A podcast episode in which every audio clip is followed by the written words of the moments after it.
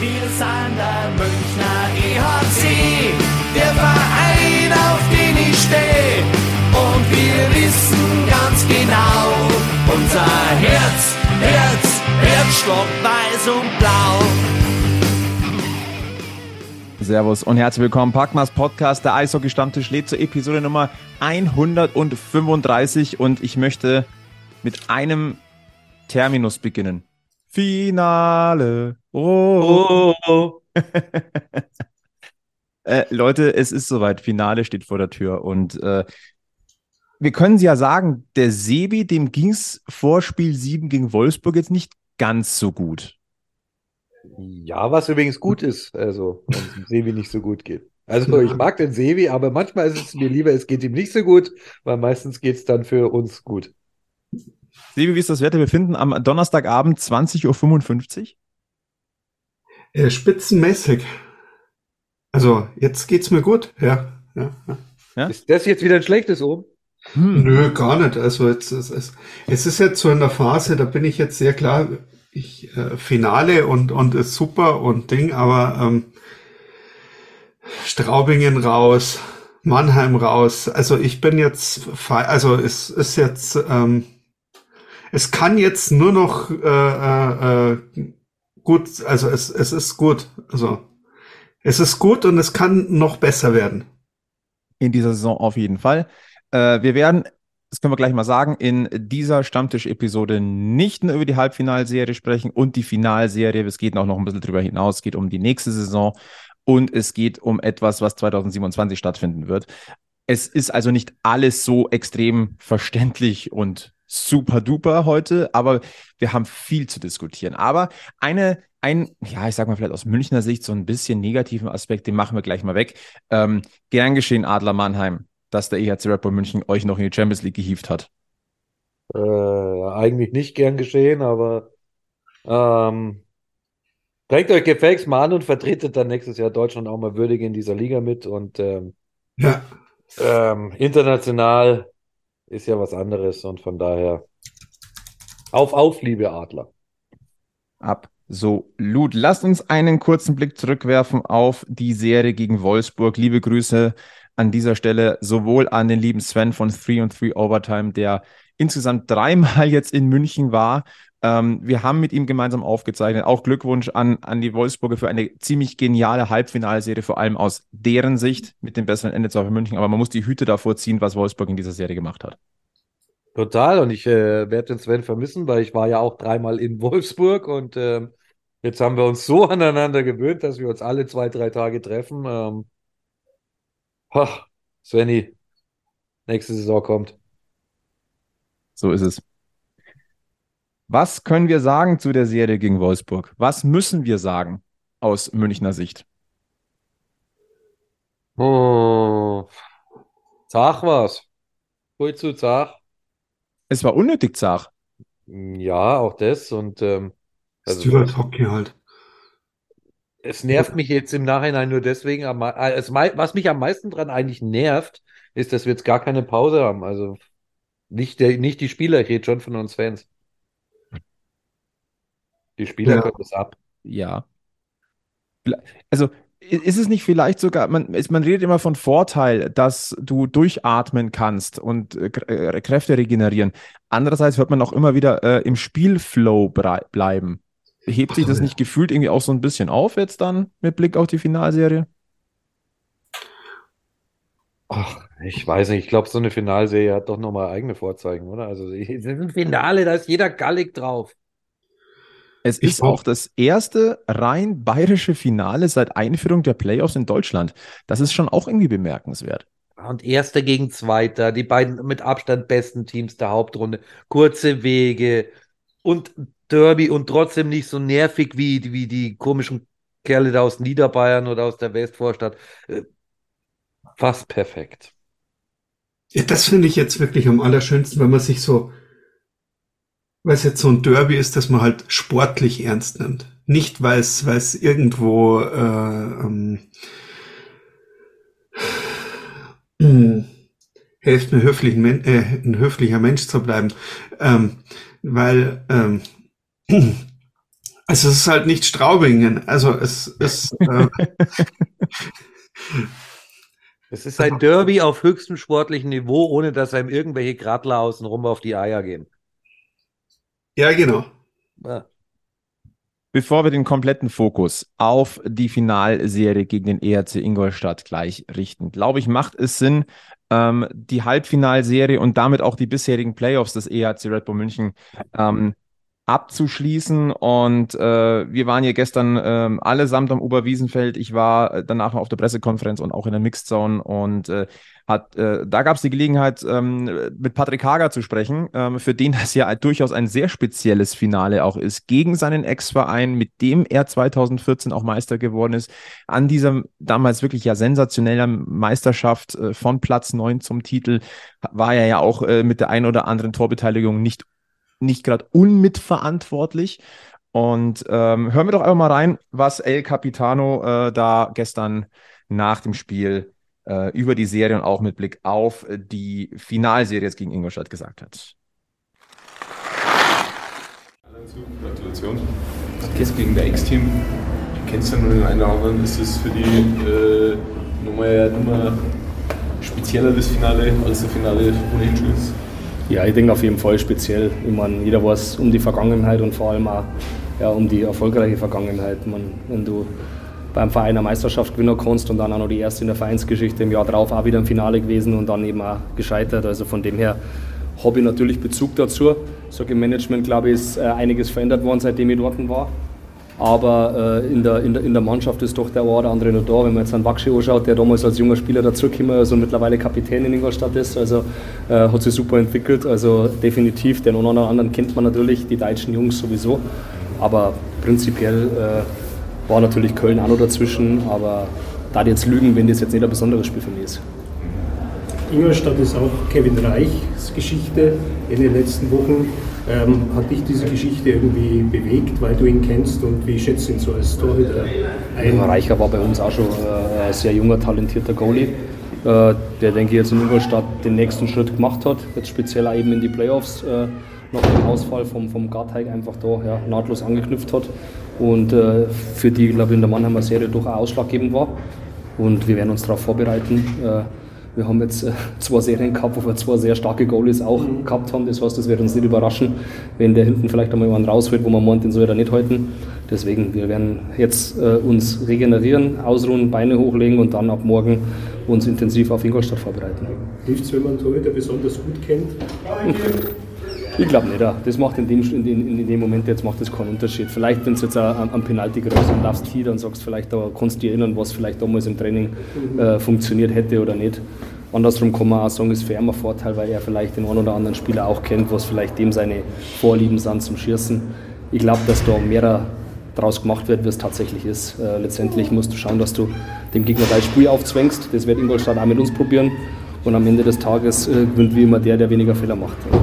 Du hast ja gesagt, du schießt keine Penalties. Ich schieße keine Penalties, nein. Also da bin ich raus aus der Nummer. München-Ingolstadt ist ja auch 1 gegen 2 jetzt aus der Hauptrunde ja. im Finale. Äh, wenn du an Ingolstadt an die Hauptrunde zurückdenkst, sie haben ja einen neuen Trainer dieses Jahr, viel Neues. An was denkst du zuerst, wenn du an sie auf dem Eis denkst? Oh, unglaublich stark läuferisch. Also ich glaube, dass die mit die schnellste Mannschaft in der Liga waren, die ganze Hauptrunde. Äh, also gegen die war es immer immer ein sehr hohes Tempo im Spiel und ich denke, das wird uns jetzt auch wieder ja, auf uns treffen oder auf uns zukommen. Und da gilt es halt auch gut einzustellen, eben diese Balance zu haben, dass man eben nicht von dem Speed überrascht wird, den sie haben. Aber wie du richtig sagst, jetzt ist 1 und 2 im Finale. Man, äh, die haben sie über 56 Spiele lang auch in die Position gekämpft. Äh, es war sicher kein Zuckerschlecken der, der, der, Weg der Playoffs für beide Mannschaften bisher. Äh, wenn man jetzt von Ingolstadt die Düsseldorf-Serie anschaut, die hart umkämpft war. Und äh, letztendlich hat sich die Qualität aber durchgesetzt. Und wir freuen uns jetzt riesig drauf, dass wir einfach ein, ein bayerisches Finale haben. Wir haben kurze Wege. Äh, jeder zweite Tag äh, Spiele heißt auch, dass eigentlich der freie Tag der Reisetag ist. Das fällt jetzt in der Serie ein bisschen weg. Das heißt, du hast vielleicht auch die Möglichkeit, noch ein bisschen besser zu regenerieren. Und ich glaube, für die, für die bayerischen Eishockey-Fans, äh, glaube ich, gibt es nichts Schöneres jetzt. Eigentlich unglaublich, dass das erste bayerische, rein bayerische Finale ist. Ja, na, ist erstaunlich. Das war eh schon, wir haben vor, der, vor, vor die Playoffs war der Kollege die Frage gestellt, auch mit Straubing auf, auf, auf vier, so quasi, dass wir jetzt einmal ein bayerisches Matchup in die Playoffs kriegen und dann, äh, wie gesagt, hat der Wolfsburg jetzt Straubing ausgeschalten und dann äh, von, von, von zwei, drei Möglichkeiten hin zu dann vielleicht gar keiner war alles drin und jetzt hat glaube ich, ist für euch alle schön. Ihr habt viele Geschichten, die ihr schreiben könnt und äh, könnt jeden zweiten Tag füllen. Und wie gesagt, wir versuchen, unsere, unsere Leistung am Eis zu bringen und eben uns auf uns zu fokussieren. Und äh, dann äh, wäre es unglaublich schwer, uns zu schlagen. Ja. Wenn man sich jetzt mal so die, euren Playoff-Verlauf anguckt, welche Lehren könnt ihr aus euren Serien jetzt ziehen fürs Finale? Wo muss mehr der Fokus liegen? Was müsst ihr noch besser machen? Ich denke grundsätzlich diese Balance. Wenn man jetzt auch speziell die Wolfsburg-Serie anschaut, ich glaube, dass wir in jedem, in jedem Spiel, was Großchancen angeht, eigentlich überlegen waren aber Wolfsburg heute mit ihrer unglaublichen Leidenschaft und auch mit einem super Strahli hinten eben da versucht haben, uns irgendwie aus der, aus der Ruhe zu bringen. Und da haben wir es teilweise eben auch gehabt, dass wir die Geduld verloren haben und dann haben wir in eine Kartenreihe gespielt und die haben in eine Konter setzen können. Und das ist was, was halt immer, immer entscheidend ist, dass du nicht, wenn du Überhand hast und du machst deine Chancen im ersten Moment nicht rein, dass du diese Geduld verlierst und auf einmal springt der Verteidiger auch noch mit vier rein und der, und der Stürmer sichert den Verteidiger nicht mehr ab, weil er denkt, so jetzt müssen wir es aber unbedingt machen. Und ich denke, das ist schon eine Lehre, die man aus, aus, aus beiden Serien ziehen können, was auch gegen Bremerhaven in den ersten zwei Spielen so war, wo wir gesagt haben, es kann ja nicht sein, wir schießen 56 Mal aufs Tor und dann verlierst du 2-1 am Schluss. Ja. Und das sind eben Momente, wo du weißt, es kommt alles zu dir, wenn du dafür arbeitest, aber du darfst in erster Linie am Gegner halt einfach keine, keine einfachen Chancen und einfachen Tore geben. Kannst du uns kurz noch ein Stimmungsbild aus der Kabine geben? Wie war es gerade? Wie war die, wie war die Stimmung im Team? War viel Erleichterung da? Nur Erleichterung nicht.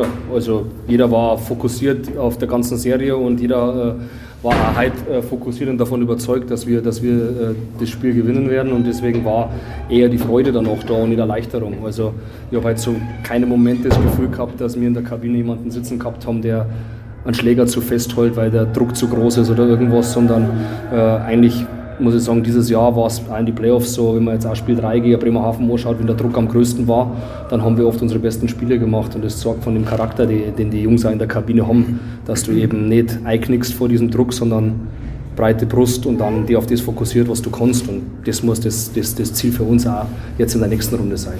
Wir müssen uns auf uns fokussieren und respektieren wie Bremerhaven und Wolfsburg natürlich auch Ingolstadt und die Arbeit, die die machen, aber wissen natürlich auch, dass wenn wir unsere Hausaufgaben machen, äh, äh, wir einfach uns die Chance haben, äh, einen Titel zu holen. Ne? Patrick Hager nach dem Spiel gegen Wolfsburg. Äh, ziemlich viel drin. Ähm, was sagt ihr? Ähm, vor allem im Blick auf, was besser werden muss. Haben wir da mal irgendwas zu ergänzen? Das ist ganz schlimm, weil eigentlich kannst, ähm, können wir jetzt an der Stelle auch aufhören und den Soundfall genauso stehen lassen. Ähm, Du, wir haben noch ein bisschen was. Also ich möchte zum Thema Patrick Hager jetzt auch mal sagen, und äh, das, das habe ich mit der Sebi hat das gestern auch, wir haben das gestern oben bei uns am Platz auch schon gehabt. Ähm, der ist einer von denen, wo ich sage, echt grandiose Leistung im Halbfinale. Ähm, gerade vom Einsatz her, wow. Richtig, richtig, richtig nice. Und äh, ist da echt gut vorangegangen und war wirklich auffällig. Und äh, ich glaube, das muss man auch mal besonders hervorheben. Der macht echt so sein Captain-Ding. Ähm, sehr, sehr nice. Äh, wenn du fragst, was besser werden muss, ähm, ja, ich sage mal so, ich hätte nicht gedacht, dass ich das in der Playoffs mal äh, sagen werde dieses Jahr, aber glaube bei uns unter anderem die Torhüterleistung ist, äh, müsste ein bisschen stabiler werden. Ja, wir wissen alle, was Matthias Niederberger kann, aber er hat nicht diese Souveränität, die man aus den Berliner Meisterjahren kennt. Da muss man vielleicht jetzt auch ein bisschen zu seiner Verteidigung sagen, ähm, ja, er hat auch öfters mal das Problem gehabt, dass er nicht so viele, extrem viele Schüsse bekommen hat und dass er bei der einen oder anderen Situation vielleicht noch ein bisschen mehr Unterstützung auch von der Defensive hätte haben können. Ja, also, es, also ein bisschen undankbar war es schon auch. Wir müssen aber, glaube ich, auch nicht drüber reden, dass er, dass, dass da noch ein bisschen Luft nach oben ist. Ja, also mir ist gestern ist schon aufgefallen, dass er solche Ausflüge aus seinem Tor nicht mehr unternimmt. Mhm. Ja, zum Glück. Nein, aber oh. ich, ich würde gerne noch mal kurz zu Patrick Hager zurückkommen. Was mir richtig gut gefällt, was mir unter der Saison, obwohl wir deutlich vorne waren, äh, nicht so gefallen hat, als wir auch diese Schwächephase hatten. Ähm, äh, vielleicht, vielleicht muss das auch sein oder auch davor dieses äh, egal, wenn du irgendwo gefragt hast, äh, was, was, was los ist oder was geht, dann war immer alles super, alles Friede, Freude, Eierkuchen und, und es fällt halt rein, obwohl jeder, der, ich sag jetzt mal, äh, im Jahr mehr wie zwei, drei Eishockeyspiele äh, äh live anschaut, ähm, durchaus einen Blick dafür, für hatte, dass manche Sachen halt einfach nicht passen. Und äh, das gefällt mir mittlerweile äh, wirklich auch ganz gut, dass Patrick Hage das auch dann auch anspricht. Und ähm, ja, also ich, ich, ich finde das sehr, sehr, sehr angenehm, dass das äh, äh, auch so nach dem Spiel oder in diesen Interviews dann auch wirklich so Aussagen sind, die man von der eigenen Beobachtung her, von den Rängen aus irgendwo auch äh, mit nachvollziehen kann und äh, die, ich sage jetzt mal, der Großteil ähm, so auch annimmt. Das hat man mittlerweile nicht mehr so oft im Profisport bei irgendwelchen Interviews danach oder so, ähm, dass da äh, nicht übertrieben, aber doch klar äh, gesagt wird, was, was gerade los ist und äh, eben auch mal sagen, was man besser machen kann oder was gerade nicht läuft oder vielleicht auch mal äh, deutlich auch mal sagen, was er auch tut. Ähm, was man vielleicht in der ganzen Situation auch mal gern vergisst als Zuschauer oder so. Und also er, er gibt ja auch in, in seinen Interviews relativ häufig äh, auch Einblicke, wie es jetzt gerade so ist als äh, äh, Teamsportler oder, oder eben als Captain. Also das finde ich sehr angenehm. Für einen war die Halbfinalserie natürlich auch noch etwas ganz Besonderes und das ist mhm. auch unsere zweite und letzte Stimme zum Halbfinale München gegen Wolfsburg. Das ist natürlich Chris de Sousa ähm, der, wie ich finde, einen großen Impact hatte in den Playoff-Serien, seit er wieder auf dem Eis steht und auch gegen sein Ex-Team Wolfsburg äh, durchaus Akzente hat setzen können. Und äh, natürlich wollen wir euch auch nicht vorenthalten, was Chris de Sousa nach dem Spiel noch gesagt hat. Hi, Chris. We talked after the game in England, last game, and you told me it would be an awesome series to play them in finals. Right now, you got what you wanted. So, what do you expect from from that series? Yeah, they're a great team. Um, you know, we're looking forward to it. We're glad to be uh, in the finals with them, and uh, probably going to be another long one. Uh, we have a lot of respect for that team, so uh, looking forward to it. Mm. Still got the cut from from the English that game, right? Yeah, I've cut it open like three times now, so it ain't going away anytime soon. How special are the yeah the final series uh, because it's a Bavarian derby for you and for the fans also? Yeah, I mean uh, it's great. Like we're just happy to be there right now. Um, you know, close it out tonight and uh, you know trying to get some rest here and be ready for Friday. Uh, whether it's a Bavarian derby, whether we had to play someone else, it doesn't matter. Uh, we're we're in the finals and we're looking to win. What can you learn about the journey from your journey through the playoffs uh, for the finals? What is your key learning? What what has to be better in the final series? Well, I think we've been pretty good. Um, you know, when we get down in series, we're confident that we can come back, and uh, you know, we we've really learned to just stick with it um, throughout this series. I think most nights we've probably been the better team, and we've run into a hot goalie, especially, and that could be really frustrating uh, when you're throwing a bunch of pucks on net and they're not going in. Um, but we just stick with the game plan, and uh, you know, we ended up uh, getting the win. So um, yeah, just keep keep doing what we do, keep playing our game, and uh, hopefully it should be enough. Uh, regular season is one story, playoffs is another story. I have the feeling that you are kind of a playoff player with you, with the way how you play. Can you tell? Can you explain? What does happen when when you get into the playoff? What what is changing? Yeah, I've always prided myself on being a, a playoff player. Um, you know, you got to step up. Uh, everyone's got to step up, and uh, you know, the game's hard. It's hard to score goals. You got to get to the net. You got to take uh, some bumps and bruises and um, battle your way through a lot of things. So it's it's not easy, and um, you know, I think I my game kind of uh, resembles a playoff style game. Uh, so I think uh, hopefully I can just keep keep doing that uh, for the next series. The previous year you played this season on the other side. So um, what was the difference for you between these two series, last year and this year?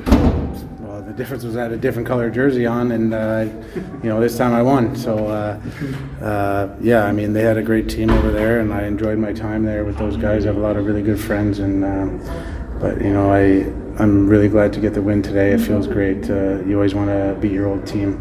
You never want to lose to your old team. And uh, yeah, I'm just really happy to uh, get it done today.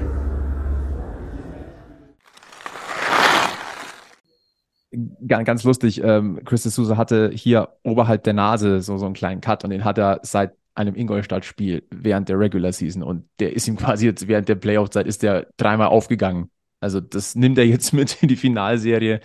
Ähm, am besten verschließt sich doch mit einem kühlen Kaltgetränk aus einem großen Pott. So eine Wunde, würde ich mal Mhm. sagen. Mhm. Mhm. Würde ich auch sagen, dass äh, da würde sich dann der Kreis oder der Cut schließen. Und der ewige Kreis. Ja, das wusste nicht, nicht, nicht äh, nur Walt Disney. Ich würde gern noch eins rausheben aus dieser Halbfinalserie.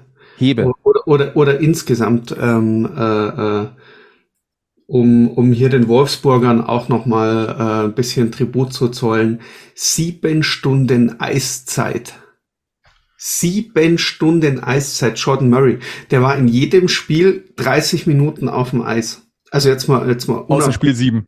ja, jetzt mal, mal abgesehen, äh, äh, ähm, ähm, ich, ich glaube nicht, äh, dass das in Spiel äh, 7, ähm, dass das äh, Absicht war. Es war äh, saudumm. Es ist, äh, es ist vorbei. Es ist zum Glück nichts, oder, oder wir wissen nicht, ob was Schlimmeres passiert ist. Es hat nicht so ausgeschaut. Maxi Suber war dann wieder, also da, ähm, aber das muss man auch schon mal irgendwo, äh, denke ich, als, als äh, Punkt noch mal rausheben. Ähm,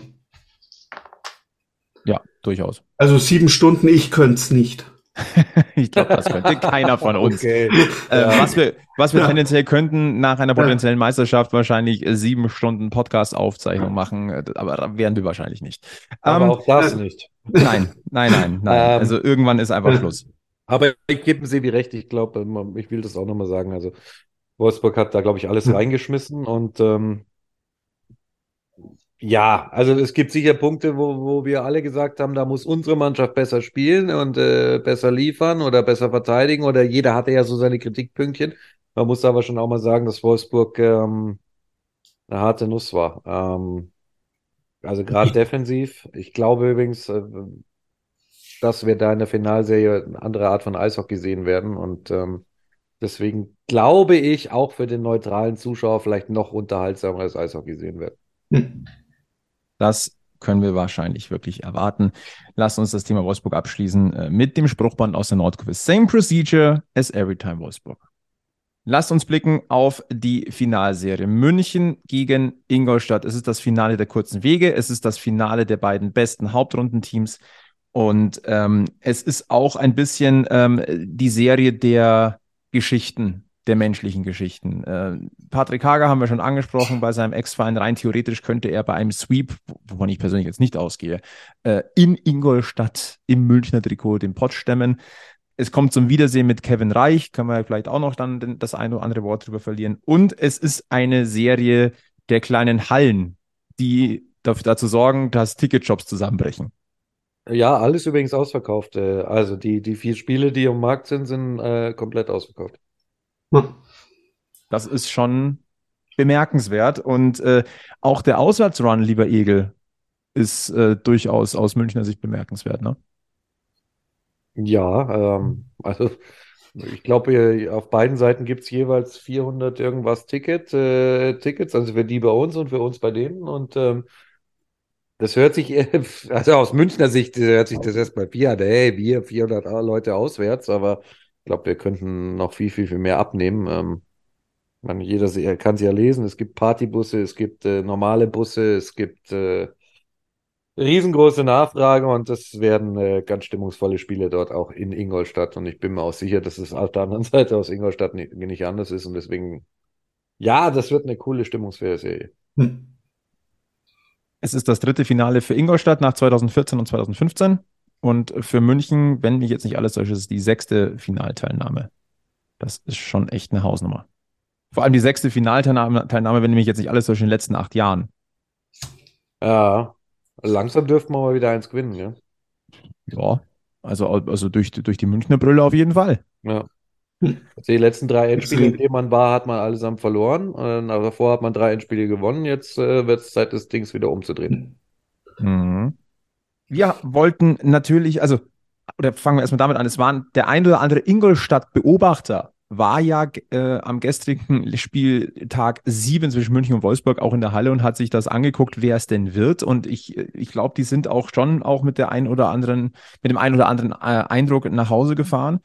Und äh, wir haben ja hier an diesem Stammtisch schon den ein oder anderen äh, DEL-Podcast äh, äh, per, per Gast zugeschaltet gehabt, um halt Expertisen irgendwie einzuholen, oder Eindrücke oder in, ein, ja, Einblicke auch, weil wir können ja nicht überall Mäuschen sein und alles komplett quer im Blick haben.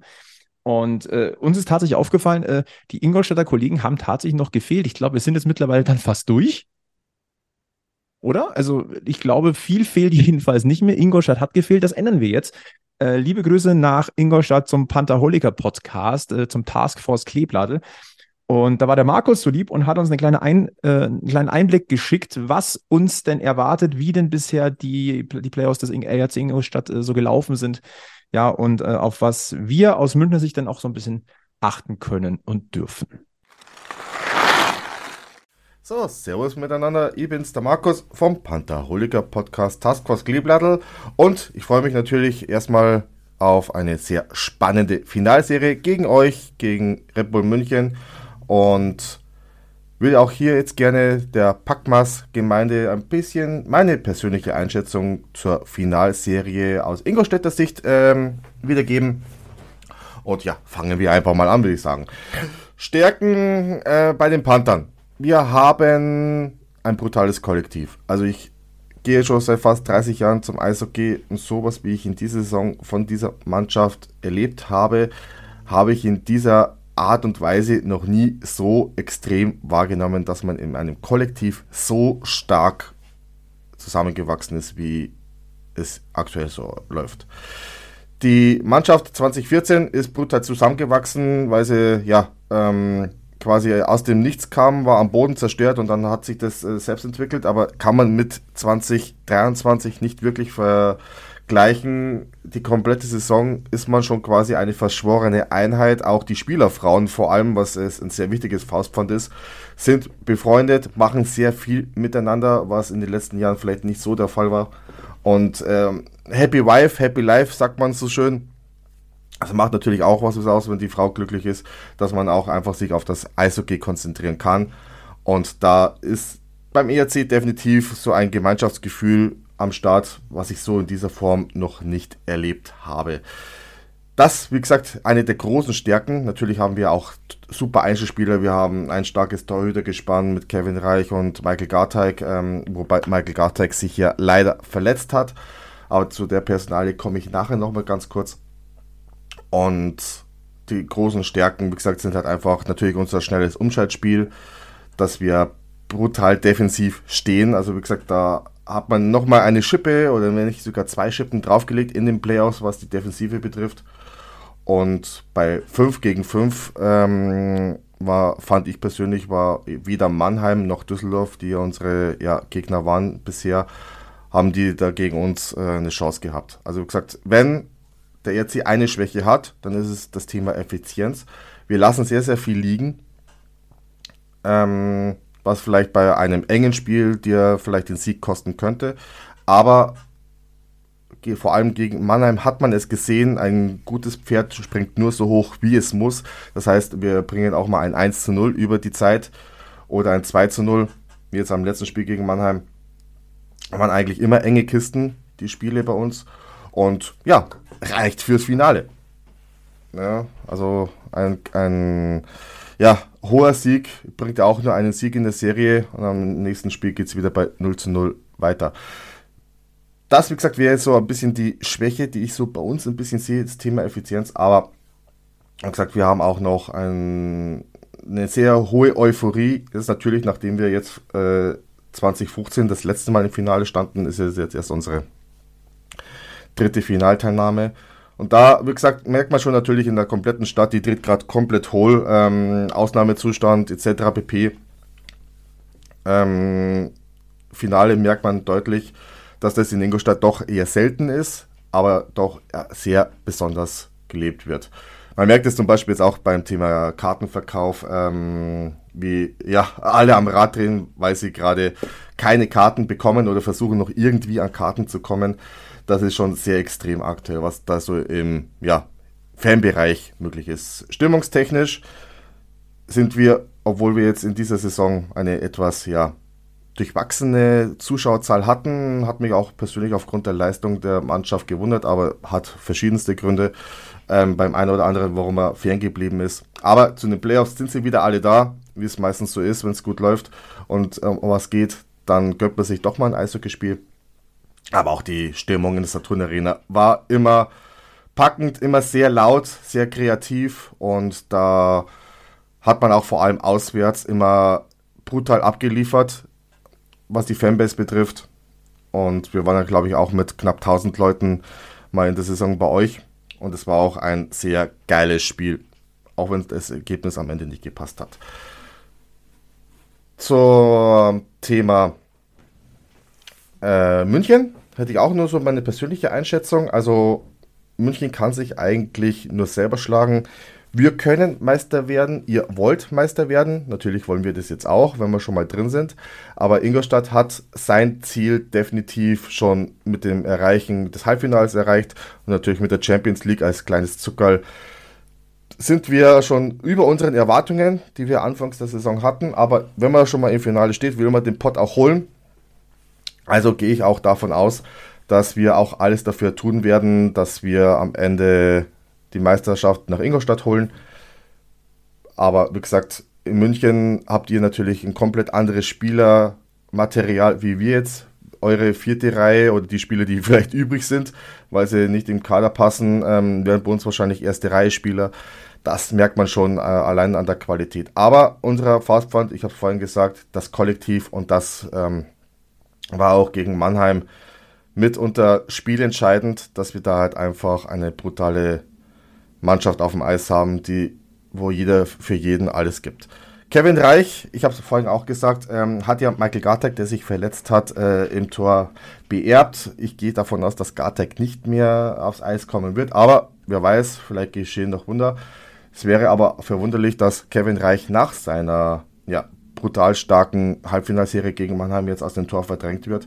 Und die Personalie Kevin Reich entwickelt sich so für mich auch ein bisschen zu einer kleinen Cinderella-Story ähm, aufgrund seiner ja, privaten Schicksalsschläge, die er verkraften musste, wo es dann nicht so lief bei ihm, aber jetzt ist er wieder voll da und ich glaube, dieses Kapitel, diese Geschichte, Kevin Reich ist noch nicht zu Ende geschrieben und ja, wer weiß, ne, vielleicht am Ende sogar mit einem Titel. Und ich persönlich habe das Gefühl, dass diese Serie ähm, nach Spiel 5 oder Spiel 6 sogar schon entschieden wird.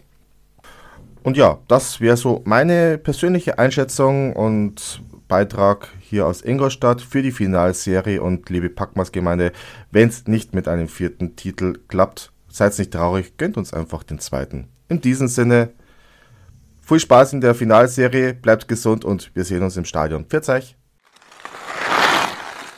Ja, Markus, vielen lieben Dank für die ausführliche Einschätzung zur Finalserie. Grüße nach Ingolstadt und ich wage jetzt mal die Prognose einem Kevin Reich würde man es gönnen. Ingolstadt als Standort oder Verein vielleicht aus, aus Münchner Sicht eher weniger. Die Prognose, glaube ich, trifft ziemlich gut ähm, zu. Bin der Kollege ähm, versucht, es ist schon, äh, äh, schon ganz lustig eigentlich, ne? Äh, er möchte sie eigentlich zum Favoriten erklären, traut sich aber nicht so recht und kommt deswegen an der einen oder anderen Ecke mit echt Understatement um die Ecke. ähm. aber ja, ähm, aber da kann man natürlich vortrefflich drüber diskutieren. Und ich glaube, wenn wir jetzt über eine Favoritenrolle reden wollen würden, mein Bauchgefühl sagt, oder das, hätte, das habe ich gestern vor Spiel 7 bei uns in der Runde ja schon gesagt, ähm, aber auch an dieser Stelle, egal wer jetzt im Finale steht, der Playoff-Flow schiebt die Favoritenrolle für meinen Geschmack minimal Richtung Ingolstadt. Wie seht ihr das? Boah, weiß Also ich habe ja, hab ja, glaube ich, im Viertelfinale oder so habe ich schon gesagt, äh, Ingolstadt ist für mich jetzt so der Favorit auf die deutsche Meisterschaft äh, außer uns. Ich bleibe dabei, dass wir entscheiden, wer deutscher Meister wird. Bin immer noch der Überzeugung, spielen wir unser bestes Eishockey, dann kann Ingolstadt sich lange strecken, aber wir werden es am Ende für uns entscheiden. Aber das muss natürlich auch erstmal spielen und ich boah, die Mannschaften sind so nah beisammen. Oh, ich habe halt Angst, dass das jetzt ist was wieder, das hat jetzt, was jetzt haben wir Bremerhaven gehabt, jetzt haben wir Wolfsburg gehabt. Ich habe echt Angst, dass wir jetzt die nächsten. Ich meine, ich habe mir ein paar Spiele Ingolstadt gegen Mannheim angeschaut. Das wird halt, ich habe halt echt Angst, dass das jetzt halt die nächste Geschichte wird, dass da eine Mannschaft komplett hinten drin steht und versucht so ein, so ein, nee, ich, ich fahre mal einen Konter und habe eine äh, 1-0 Führung äh, äh, und stell mich dann, stapel mich dann hinten rein, Geschichte wird, ähm, aber Die haben ja noch mal mehr Qualität in ihren Kontern, also die sind eben verdammt schnell und so. Ja, also Ähm, aber, aber auch da haben wir uns ja gesteigert. Also, also Wolfsburg zu Bremerhaven, also Ja. die, die Spielanlage war ja sehr ähnlich, aber halt die Qualität der Wolfsburger war halt nochmal äh, äh, deutlich besser und ich glaube, das wird jetzt dann die nächste Steigerung. Aber ganz ehrlich, um zu 55, sehen, das ist 45. Eishockey, das will ich nicht sehen. Ich war froh, als Hans Zach aufgehört hat zu trainieren. Und, und, und jetzt kommen sie alle wieder mit dem Scheiß um die Ecke. Und ähm, nein, ich mag Mannschaften lieber, die Eishockey spielen, als Mannschaften, die versuchen, Eishockey oder, oder das Spiel äh, äh, zu zerstören und äh, äh, Ding. Mag erfolgreich sein, ist ist, ist, ist, ist, ist, ist durchaus, aber ähm, da, ähm, da habe ich Ja. ganz große Abneigung dagegen. Also ich, ich, ich liebe Eishockey und ich will, dass Eishockey gespielt wird. Und am liebsten mag ich das, wenn beide Mannschaften Eishockey spielen und nicht, wenn eine Mannschaft spielt und die andere steht hinten drin und versucht zu verhindern, dass Eishockey gespielt wird. Ähm, um jetzt hier wieder, wieder kritisch. Und deswegen hoffe ich, ich hoffe wirklich, dass Ingolstadt auch ein bisschen Eishockey spielt und dass wir sportlich echt schöne Finalspiele haben und dann kann ich auch gönnen. Also da, da bin ich jetzt äh, Ich muss aber sagen, ich, ich erwarte mit Ingolstadt ein Team, das auch deutlich mehr aktiv mitspielen möchte, als es Wolfsburg und Bremerhaven getan hat, was dem EHC wiederum wieder tendenziell einen Tick mehr in die Karten spielen Ich könnte. wollte gerade sagen, also, also ich sehe uns ja auch 55, 45, würde ich sagen, sind wir vorn. Ähm, so von meinem Gefühl, also so leichter Favorit. Aber ganz ehrlich, warum stellen sich die, die, die Teams so oft hinten bei, gegen uns rein? Weil es halt in der Hauptrunde sich oft zeigt, dass das das erfolgreiche Mittel gegen uns ist, einfach ganz simpel Hockey zu spielen, eng vor dem eigenen Tor und äh, äh, vorne geradlinig Richtung Münchner Tor. Und ähm, deswegen machen die Gegner das, weil wir da, das hat man jetzt auch wieder gesehen, offensiv dann oft auch einfach keinen Weg und kein Mittel finden. Noch dazu, wenn, wenn der gegnerische Torhüter dann auch noch äh, gerade so seine Sahnephase hat. Ähm, also wenn Ingolstadt äh, das spielen will, dann glaube ich, wird es hart, aber äh, Ingolstadt ist eigentlich für mich nicht die Mannschaft, die sich nur hinten reinstellt. Ähm, Kann mir das ehrlich gesagt auch nicht vorstellen. Also, ich Also ihr habt schon die Spiele gegen Mannheim so ein bisschen verfolgt, also so, so, also, ja, Oh. ja, aber, aber Mannheim ist auch nicht München. Eben. Ähm, ja, aber die, das ist halt, aber vom, vom, vom, vom Spielansatz her muss man jetzt schon auch sagen, dass Mannheim durchaus äh, näher an äh, München vom, äh, vom, vom Wir wollen Eishockey spielen und wir haben ein paar technisch versierte Spieler, die, äh, die äh, gern mal was zeigen und äh, da, da will der Puck ein bisschen laufen. Ähm, also ähm, aber solche hat doch Ingolstadt auch. ja, sie spielen, ja, wenn sie es halt spielen, also Also, und wenn nicht, dann müssen wir endlich einen Weg finden, auch mal äh, konsequent dann vorne im Abschluss unsere Chancen zu nutzen und ähm, dürfen halt dann hinten nicht so leichtfertig. Also, wie gesagt, ich sehe immer auch alle Möglichkeiten, dass wir dieses Ding gewinnen. Ähm, Also, und- war mein Lieblingsspruch. München entscheidet, ich- wer deutscher äh, Eishockeymeister wird. Es bleibt ja auch immer noch äh, die, die, dieses Ding, ähm, wenn Niederberger Niederberger Sachen oder oder oder der der Final Niederberger wird, äh, wie man ihn kennt aus den letzten Jahren, dann ähm, ja, dann wird das gut. Aber aber noch noch eine Sache. Man merkt äh, hier auch der Markus äh, Ingolstadt ist in der Champions Hockey League angekommen, oder? Reden hier auch schon von der Cinderella Story und so. Also äh, das adaptiert man sehr schnell und sehr gut. Mhm. ja, also Das ist, das ist so ein Begriff, der kommt bei mir so, so CHL, erster Begriff, danach Cinderella Story. Das ist Absolut. so. Ja. Aber ich muss auch ganz ehrlich sagen, Glückwunsch und das ist verdient, dass der ERC Ingolstadt äh, wieder, wieder mal Champions Hockey League Ja. spielen darf. Also, ähm, ich glaube, Was mir übrigens auch noch Mut macht, das äh, besonders vergesse ich das wieder, wie, äh, gestern auch wieder, äh, sieben Tore, sieben verschiedene Torschützen. Mhm. Äh, und ähm, so Jungspunte wie Zuba und Vareka, die einfach ähm, sich da voll reinhauen. Und ich möchte jetzt auch mal eine Lanze brechen, auch Freddy Tiffels fand ich gestern oberengagiert. Ja. Nicht immer glücklich, aber engagiert.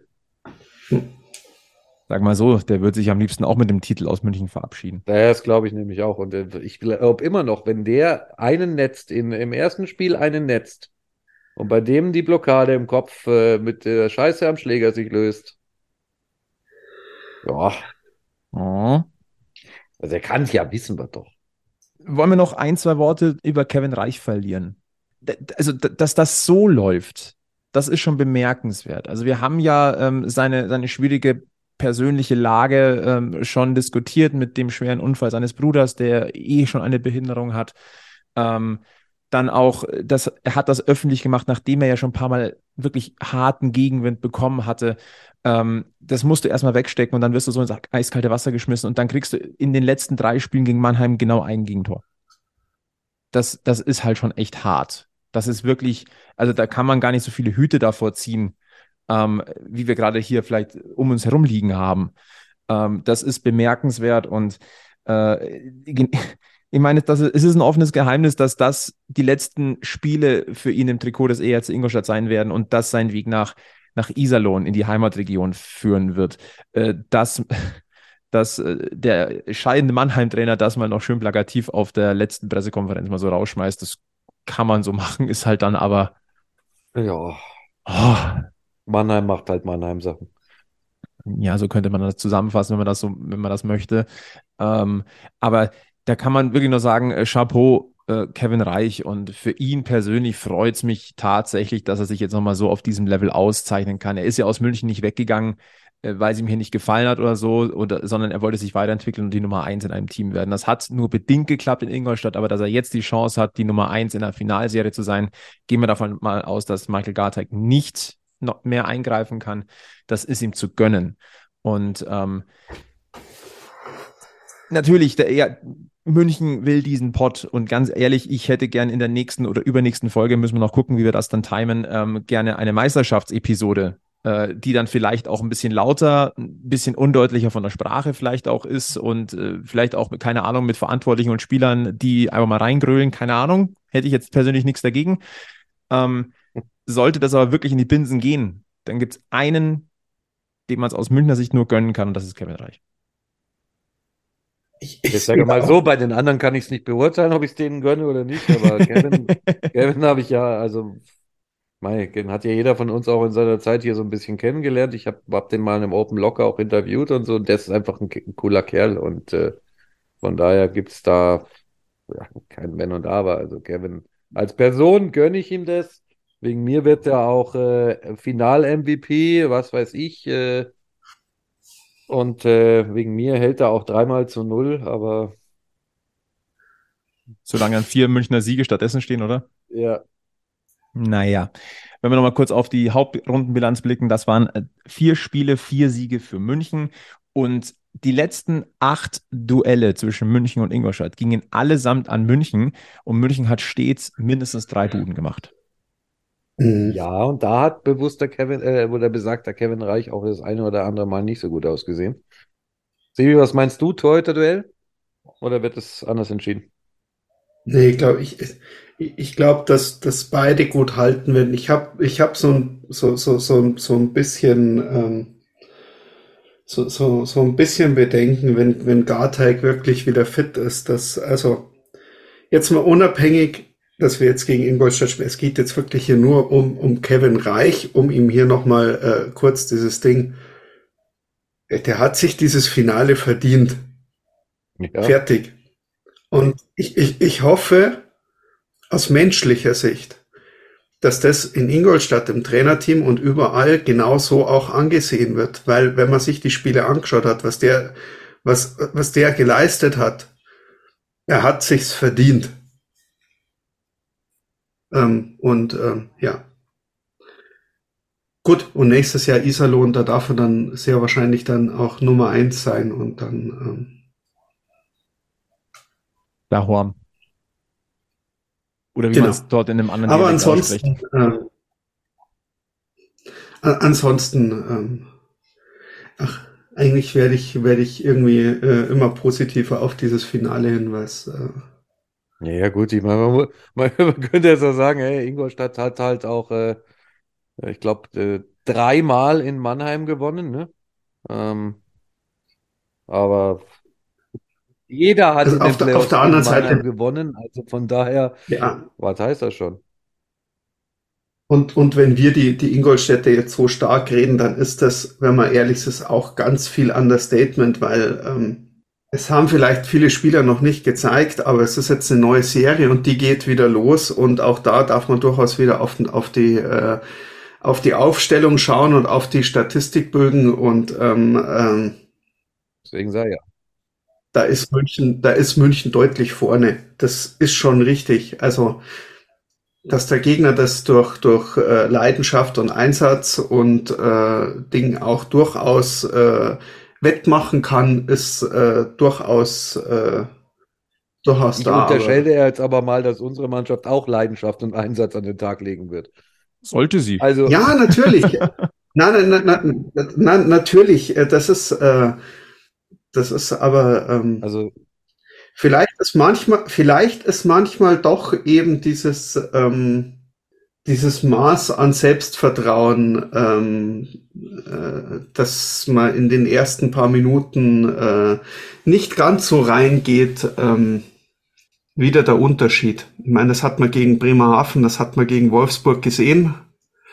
Die ersten Minuten sind die schwierigen. Ja, also äh, erstens, ähm, Also- ich glaube, ja, du musst Vollgas und zwar in jedem Spiel.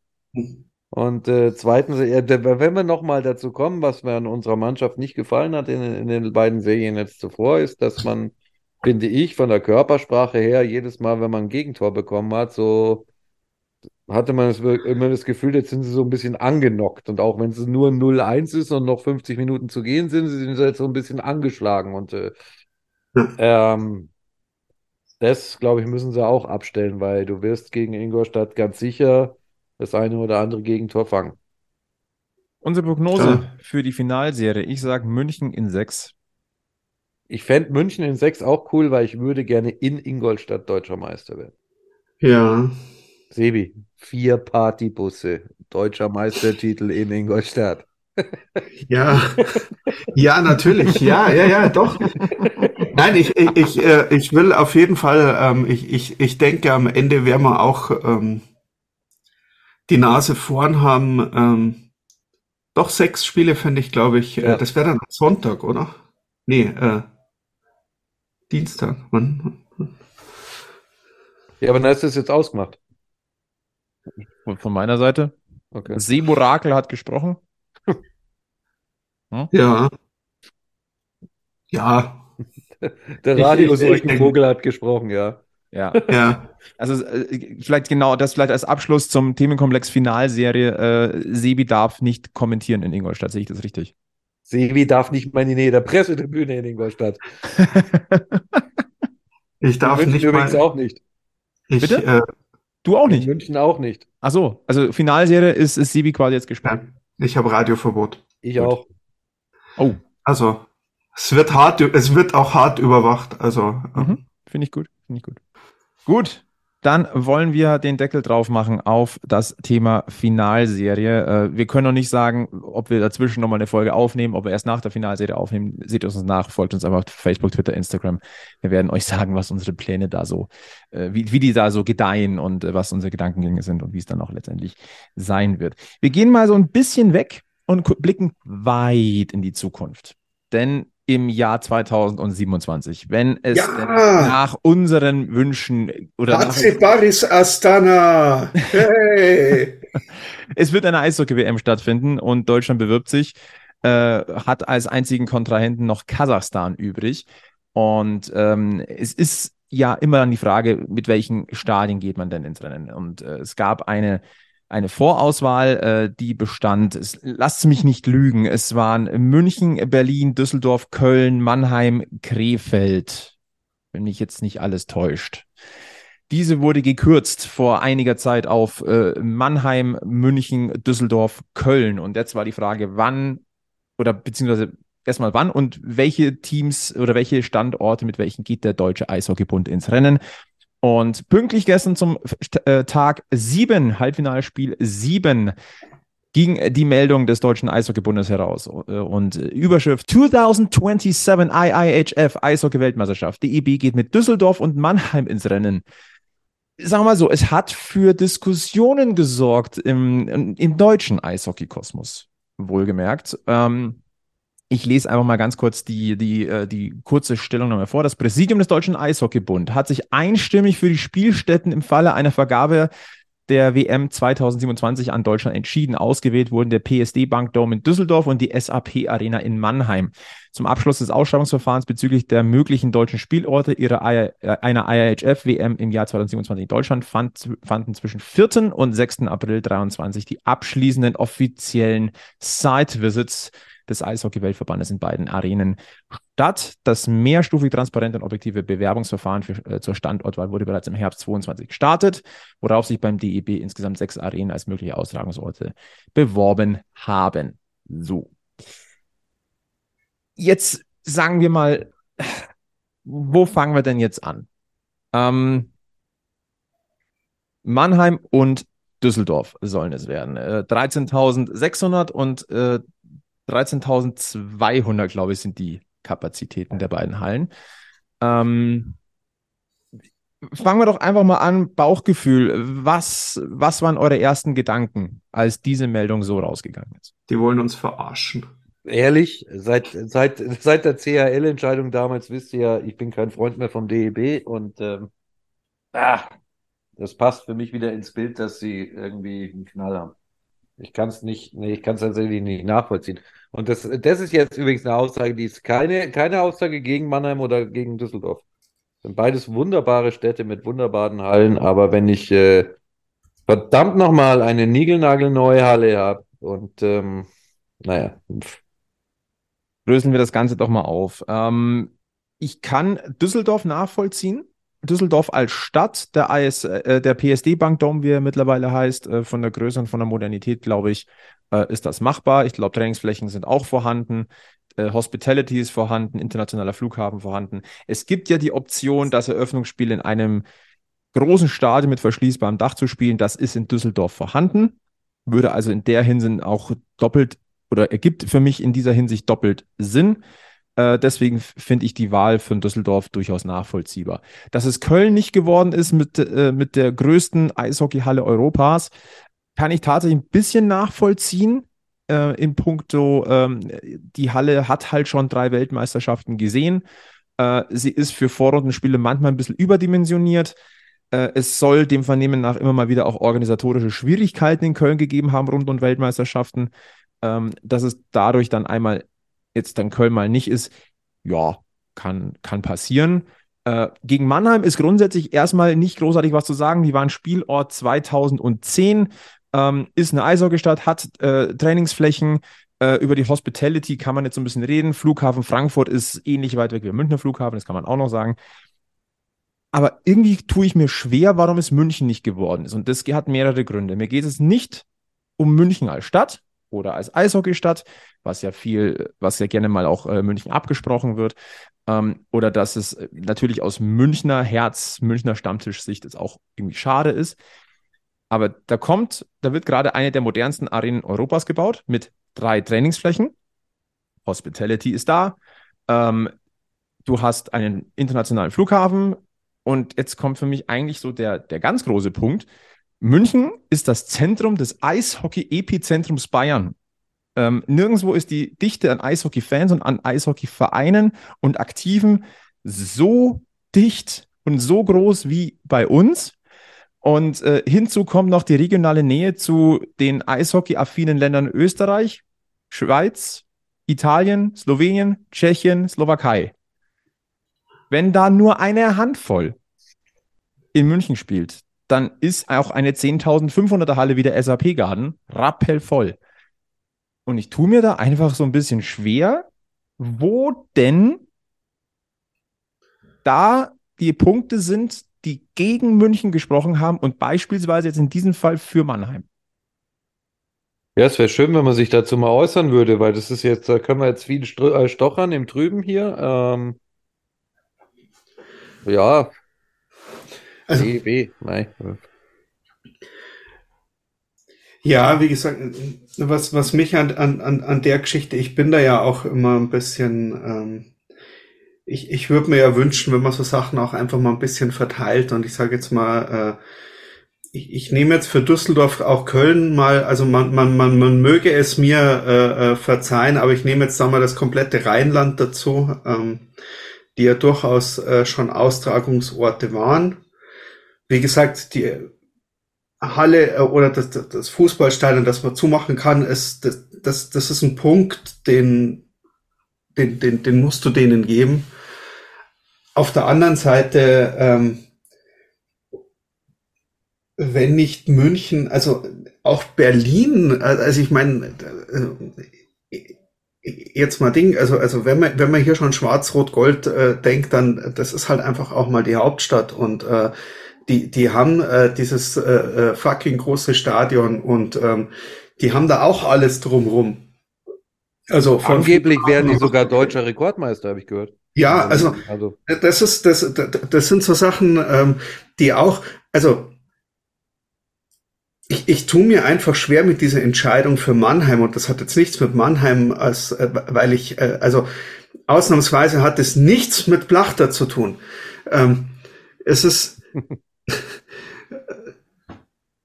aber ich, ich, ich sehe da München oder Berlin äh, deutlich, eigentlich, eigentlich deutlich vorne, weil ähm, äh, Wir haben beim Deutschen Eishockeybund mal nachgefragt, weil wir wollten einfach auch wissen, ähm, es muss ja Gründe gegeben haben. Und wir waren nochmal neugierig und haben ähm, uns beim, mit dem DEB in Verbindung gesetzt und haben äh, ein paar Fragen gestellt. Und wir haben Antworten bekommen, die wollen wir euch natürlich nicht vorenthalten. Die erste Frage war, welche entscheidenden Faktoren haben denn für Mannheim und Düsseldorf als Spielorte gesprochen?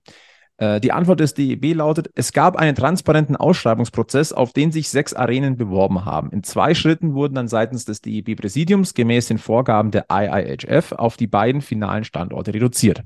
Es wurde auf Basis von vier sachlichen Bewertungskriterien, dazu zählen Arena, Infrastruktur, Wirtschaftlichkeit und Unterstützung von Stadt und Land entschieden. Alle Arenen haben diesem Prozess und den entsprechenden Kriterien verbindlich vor dem Eintritt in die Bewerbungsphase zugestimmt. Dieser Auswahlprozess fand in Zusammenarbeit mit einer externen Agentur statt, die über große Expertise in Sachen Ausschreibungen von sportlichen Großereignissen verfügt und auch schon mit anderen deutschen Spitzensportverbänden erfolgreich zusammengearbeitet hat.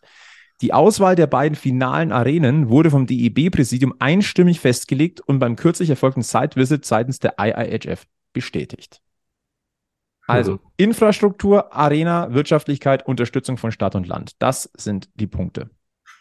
Also, Wirtschaftlichkeit weiß ich jetzt nicht. Also es, es gab ja durchaus mal den, den äh, vom einen oder anderen den Aspekt, ja, in München wird sich halt mit der Baustelle beworben. Das hat aber zum Beispiel in Finnland mit Tampere seinerzeit auch keinen Ausschlag gegeben. Also das kann, das kann kein Kriterium sein. Also von der Arena an sich, 10.000, also man kann jetzt vielleicht über die Größe sprechen, aber ich sag mal, dass das deutsche Team am größeren Standort spielt, mit der größeren Halle macht Sinn, was in dem Fall in Düsseldorf wohl gewesen wäre. Also egal welches andere ja, ja. ne, wäre der andere Standort gewesen. Und bei einer Auslastung, jetzt sind wir uns mal ehrlich, wenn dann nicht gerade USA gegen Kanada spielt, ist im Normalfall die, die zweite Halle nicht immer komplett gefüllt. Ja. In München hättest du aber mit einer kleineren Halle die Chance gehabt, eben mit einem Heimteam wie Tschechien, Österreich, Italien, Schweiz, Ja.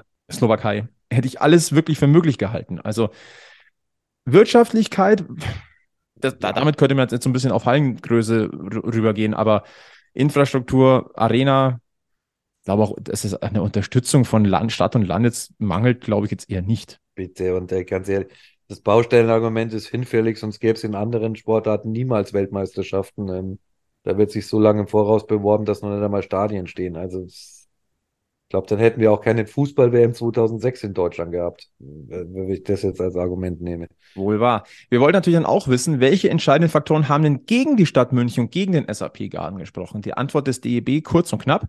Es war keine Entscheidung gegen München, sondern eine Entscheidung für Düsseldorf und Mannheim. Auch, der, auch die Standorte München und Köln hatten jeweils eine sehr gute Bewerbung eingereicht. Ja gut, was sollen sie schreiben? Also ich meine, die werden jetzt nicht sagen, München ist, wir mögen München einfach nicht und äh, deswegen ärgern wir die in regelmäßigen Abständen. Das werden sie nicht reinschreiben. Und ähm, oder dass die Bewerbung war voller Rechtschreibfehler und äh, äh, mein Gott. Also das ist so eine Floskelantwort, oder? Ja, es ist halt einfach eine Business-Antwort. Wir, wir, wünschen München äh, noch äh, viel Erfolg auf dem ja. weiteren äh, Eishockeyweg. Und dann haben wir auch noch gefragt, eben das Thema, was wir schon angesprochen haben, die Lage Münchens im Zentrum des Eishockeylandes Bayern mit der räumlichen Nähe zu den Eishockey-Nationen Österreich, Schweiz, Italien, Slowenien, Tschechien und Slowakei erschien vielen Experten als einer der herausragenden Punkte pro München, um viele Fans anzuziehen. Und wir wollten wissen, war das denn auch ein Thema beim DEB? Also natürlich musste es ein Thema sein, aber man muss natürlich auch mal nachhaken. Und da haben wir die Antwort bekommen vom Deutschen Eishockeybund. Im Rahmen der vier oben erwähnten Kriterien ist selbstverständlich auch dieser Punkt ein Thema gewesen. Auch bei der letzten WM in Deutschland war München kein Spielort und die Arenen waren sehr gut von Fans aus den betreffenden Nationen besucht. Gut, ja, wisst ihr was, dann gibt es doch einfach die WM immer an den gleichen Spielort, weil es war ja immer ein Erfolg. Warum, warum sollen sich dann überhaupt andere Städte bewerben? Also, ja. das ist ja mal, also die Argumentation ist ja, also, wow. Ja, auch, ja, na, ist es jetzt schon äh, zu viel, ähm, wie heißt das, ähm, äh, Verschwörungstheorie, wenn man sich einmal das DEB-Präsidium anschaut und dann schaut, wo die äh, Veranstaltungen hingegangen sind? Wir sind ein Stammtisch, wir können auch Theorien reinlassen. Also, also hier, wenn äh, Dr. Peter Merten aus Heppenheim und äh, Andreas Niederberger aus Düsseldorf äh, hier schon mal die Hälfte der Präsidiumstimmen ausmachen und ähm, ja, gut, das mit dem Niederberger, da musst du vorsichtig sein, weil da gibt es ja viele Verschwörungen, deswegen darf, äh, gab es ja auch keine Strafe gegen ihn in, in der Bremerhaven-Serie und ba, ba, ba, ba, ba, also. Ja, ja, ja. Ich glaube, Verschwörungstheorien im deutschen Eishockey sind am Ende vielleicht ein großes schwarzes Loch, aber. Äh, da wird es ja nie geben. Eben. also. Ähm, also, wie gesagt, also ich finde auch diese Argumentation ein bisschen schwammig. Ähm, wir haben natürlich auch bei der Red Bull Stadion München GmbH mal kurz nachgehakt. Ähm, äh, die wollten kein Statement abgeben. Ähm, kann ich ehrlicherweise aber auch irgendwo verstehen, aber natürlich haben wir es versucht. Ähm, was aber ganz ehrlich, sollen die, sollen, sollen die sich jetzt beschweren? Das würde man nicht machen. Nein, also, um Gottes Willen. Also erstens kriegen wir, glaube ich, den, den Garten auch mit anderen Geschichten ganz gut gefüllt und äh, ausgelastet und äh, ich sage mal, es ist kein Geheimnis, dass in München der Münchner Eishockey-Kosmos enttäuscht ist. Das ist, glaube ich, jetzt kein Geheimnis. Und ähm, dass der große Eis, dass nicht nur der Münchner Eishockey-Kosmos, sondern ein Großteil des deutschen Eishockey-Kosmos etwas verwundert ist, glaube ich, ist jetzt auch kein Geheimnis. Ja, und dann weiß ich halt auch wieder nicht vernünftig erklärt wird, weißt du, wenn die es vernünftig argumentieren würden, aber es ist halt wieder nur so in den Raum geschmissen, Standard-Presseantwort geschrieben und, und gut ist. Und jetzt geht bitte gefälligst zu dieser WM und äh, fragt mich weiter nach ja, geht nicht nur gefälligst zu dieser WM, wenn sie denn nach Deutschland kommen, sondern der DEB beendet ähm, seine, äh, seine Antwort an uns auch äh, mit äh, folgendem Satz. Der DEB freut sich jetzt am 9. Mai 2023 beim WM-Vorbereitungsspiel gegen die USA zu Gast in München zu sein. Ja, so, oh ja, aber in eure alte Halle kommen wir nochmal da. Habt ihr, habt ihr, habt ihr ja, ja. bitte? Ziehen wir ähm, euch nochmal das Geld aus der Tasche. Ja, da, ach. ja, wie gesagt, der DEB und ich, wir sind ähm, Ihr wisst ja, ich bin ja sowieso nicht so ein Länderspielgucker und äh, damals dieses äh, Ding vor der CRL, das hat mir nachhaltig den das Kraut ausgeschüttet. Ja, lassen wir stehen. Ähm, viel Kopfschütteln in dieser Thematik und äh, jetzt bleibt abzuwarten, äh, ob Deutschland überhaupt die WM bekommt. Äh, Die Entscheidung fällt im Rahmen der Eishockey-WM, die im Mai stattfinden wird in Finnland und Lettland. Und ähm, warten wir es mal ab, ob es überhaupt so weit kommt oder ob die Titelkämpfe doch nach Kasachstan gehen. Ich, ich denke, dass die auch gute Chancen haben. Also, Kasach also Kasachstan gehe ich fest davon aus. Also, also Geld scheitert es dort jedenfalls schon mal nicht. Ja. Also so viel ist klar. No, erstens das und äh, also ich meine äh, allein die, also die Arena in, in Astana, die die die macht schon auch was her und also es ist ähm, oh. Wir werden es im Blick behalten, liebe Freunde. Wir biegen langsam aber sicher auf die Zielgerade dieses Stammtisches 135 ein, müssen aber noch auf eine kleine Meldung äh, eingehen, die am heutigen Donnerstag äh, auf, äh, aufgeploppt ist. Äh, wenn man es genau nimmt, ist sie sogar am Mittwoch spätabend noch aufgeploppt und zwar aus äh, Mannheim. Denn äh, es geht um einen Bericht der Bild und da geht es um den erneuten Umbruch, der in Mannheim ansteht. Jetzt könnt ihr natürlich sagen, ja, was tangiert uns das? es tangiert den Münchner Eishockey-Kosmos insofern, dass es da um Personalien geht, die München betreffen. Äh, wir fassen mal zusammen. Nico Kremmer fix nach München. Das ist uns bekannt. Alter Hut, Sehr ja. lange. Ja. Äh, dass Markus Eisenschmidt wohl fix nach München kommt, äh, davon können wir mittlerweile fast ausgehen. Also es deutet extrem viel darauf hin, dass es so kommen wird. Das ist also auch nicht die große Überraschung, aber es ist quasi ein Mosaiksteinchen mehr. Ähm, auch das haut uns jetzt nicht unbedingt extrem aus den Latschen. Neu in der Verlosung ist allerdings Tim Wohlgemuth und, wie ich zitiere, Gerüchte über einen Wechsel nach München kursieren. Und ich sag mal so, Tim Wohlgemuth war in München vor zwei Jahren schon mal ein Thema. Ähm, damals ging es aber darum, dass das junge Talent eben nach Mannheim geht und nicht nach München. Und das war eine Riesendiskussion, wenn ihr euch erinnert. Mhm. Und äh, vor allem Christian Winkler hat damals deutlich gemacht, in dieser Altersklasse, wir haben eine große Akademie, da werden wir extern jetzt nicht wildern oder, oder wir werden vielleicht mal eine Anfrage stellen, aber wir kämpfen nicht bis, bis äh, um, um alles da, wenn wir eine Akademie haben, wo wir die Leute selbst ausbilden. Jetzt wird äh, Tim Wohlgemuth im Sommer 24, äh, fällt aus dieser Riege raus. Ähm, und ich sage mal so, wenn so ein Mann auf dem Markt ist, wäre es ja blöd, nicht zumindest mal anzufragen. Oder was meint ihr? Ähm, ja, da gebe ich dir grundsätzlich recht. Man muss, ich glaube, man muss aber da die Kaderplanung im, im großen Ganzen sehen, weil wenn du drei Spieler jetzt von dort holst, müssen ja auch drei, äh, drei Slots frei werden. Und ähm, ja, wir wissen Tiffels, wir wissen Schütz und ähm, wir wissen nicht, wer der Dritte sein könnte oder ob man vielleicht sagt, ich spare mir vorne in der Ausländerlizenz und investiere noch in eine Ausländerlizenz hinten oder was auch immer ähm, dass es für sich genommen ähm, ein interessanter Spieler ist. Also ist klar. Ich, glaube immer noch, dass das äh, äh, insgeheim äh, Christian Winklers Hobby ist, dass er sich jetzt beruflich noch äh, irgendwo als Ziel gesetzt hat. Wenn der DEB uns ärgert, dann stellen wir in München eine bayerische eigene Nationalmannschaft auf. Und so, und so, und, und so wie wir hier verpflichten.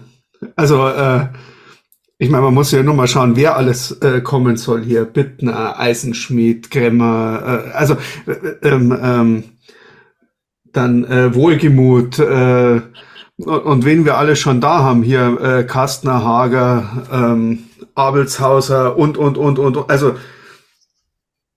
irgendwann, lieber DEB. Wird sich. Hast du gerade den, Hast du Irgendwann Münchens Geheimplan, Geheimplan ja. enthüllt? Genau.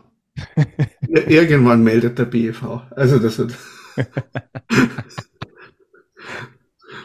ja, ähm, wir werden sehen. Wir machen an dieser Stelle gehen wir jetzt nicht tiefer darauf ein, was da passieren wird. Ähm, ich denke, nach der Saison wird es noch genügend Möglichkeiten geben, über den künftigen Kader des EHC Rapper München zu diskutieren, über Personalentscheidungen. Und äh, das werden wir dann dazu tun. Nur so, wenn so ein Thema aufploppt, dann werden wir das natürlich zumindest mal ansprechen.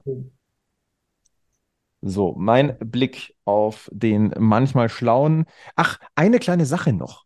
Das hätte ich jetzt fast vergessen. Bei dieser Thematik, wir haben das natürlich auf unserem Twitter-Kanal auch rausgeschmissen. ne? weil wir wollen euch da natürlich auch auf dem Laufenden halten, was sich denn im Münchner Eishockey-Kosmos tut. Ähm, hat durchaus äh, für Aufmerksamkeit gesorgt, dieser, dieser Bildartikel. Jetzt wird es interessant. Also, wir haben halt zusammengefasst, was wir euch gerade gesagt haben: Kremmer, Eisenschmidt, Wohlgemut.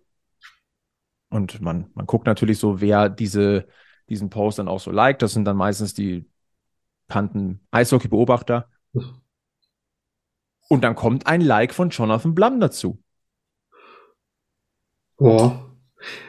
Gerüchteweise sollen Eishockeyspieler auch äh, äh, Mobiltelefone besitzen und äh, gelegentlich. Ähm, Sogar Diensttelefone, meinst du? Mhm. Gibt es sowas?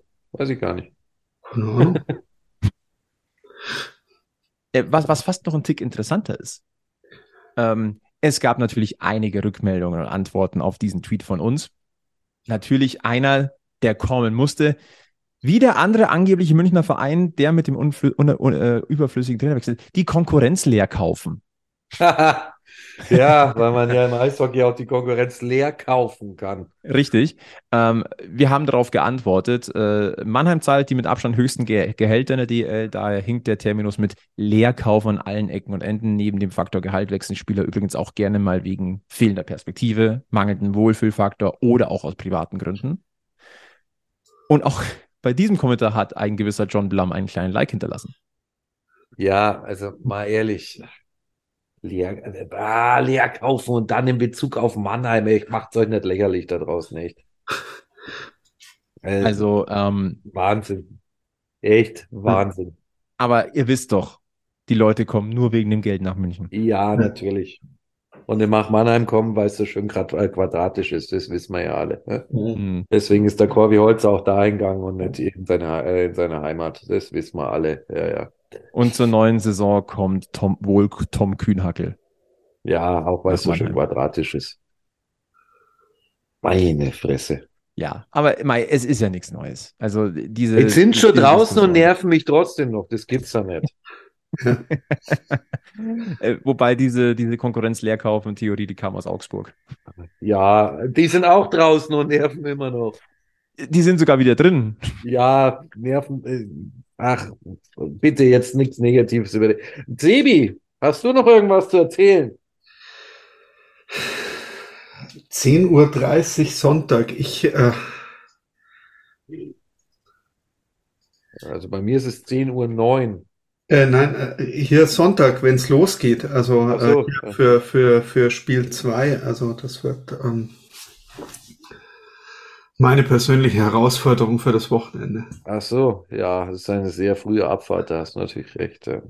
Aber hey, wir immerhin, wir haben Tickets bekommen und das mit den Tickets war jetzt auch nicht unbedingt so ganz einfach. Also jetzt für uns Auswärtsfahrer, wenn du es organisiert machst, schon, aber das mit den Tickets für unsere Heimspiele war jetzt auch gestern und heute ein unerfreuliches Thema für so manchen Münchner Fan. Ja, sind wir wieder beim Thema, die sind draußen und trotzdem nerven uns die Mannheimer. Hä? Hä? SAP-Ticketing. Ach so, ja, ja, ja. Also ich weiß nicht. Ähm, so ganz, ich glaube, so ganz gut war es nicht direkt nach Spielende zu verkünden, so der Ticketshop ist ab sofort freigeschalten, weil, ähm, also wenn man sowas macht, sollte man die Serverkapazitäten dafür haben. Ähm, und äh, vielleicht, also, ich weiß nicht, ähm, wir hatten die verrückte Idee ja gestern schon mal, so, so ein Ticketing, so ein Ticketverkauf vor Ort nach so einem Spiel, so an der Halle, so mit hier. Damit alle, die beim Spiel sind, auch eine Chance haben, also, also die, die, die treue Kundschaft, die zu Spiel 7 schon da war, ähm, als erstes die Möglichkeit hätte, sich äh, für ein Finale einzudecken. Ja, das wäre eine wahnsinns ausgeflippte Idee, glaube ich. Eine wahnsinns ausgeflippte Idee ist auch dieser Stammtisch, den wir äh, demnächst wieder begehen wollen. Dann hoffentlich mit einer extrem meisterlichen Laune. Oder zumindest einer optimistischen Laune. Schauen wir mal. We will see. Ja, we will see. Äh, wir freuen uns auf alle Fälle auf eine historische Finalserie. Wie gesagt, erste rein bayerische Finalserie. Eins gegen zwei, Eishockey-Herz, was willst du mehr? Es kann nur genial werden. Freunde, wenn ihr nichts mehr habt, würde ich den Deckel drauf machen. Mit Überlänge heute. Ja, machen wir. Mach mal einen Deckel drauf, ich muss Kraft sammeln und dann noch die letzten paar hundert Auswärtskilometer in der Saison reinholen. Mach das. Mach Mhm. das. Dann äh, bedanken wir uns äh, fürs Dabeisein bei diesem Stammtisch mit der Nummer 135. Verweisen auf Facebook, Twitter, Instagram. Abonniert diesen Podcast, empfehlt uns weiter. Nehmt euch gerne mal kurz eine Minute Zeit, ach nicht mal, 30 Sekunden. Hinterlasst eine hohe Sternebewertung dort, wo es geht. Das hilft uns wirklich. Und äh, ansonsten verbleiben wir mit den besten Finalgrüßen vom weiß-blauen Eishockey-Stammtisch. Bleibt's gesund, bleibt's freundlich und vor allem jetzt immer schön am Puck bleiben. Bis zum nächsten Mal bei Packmas. Servus. Servus.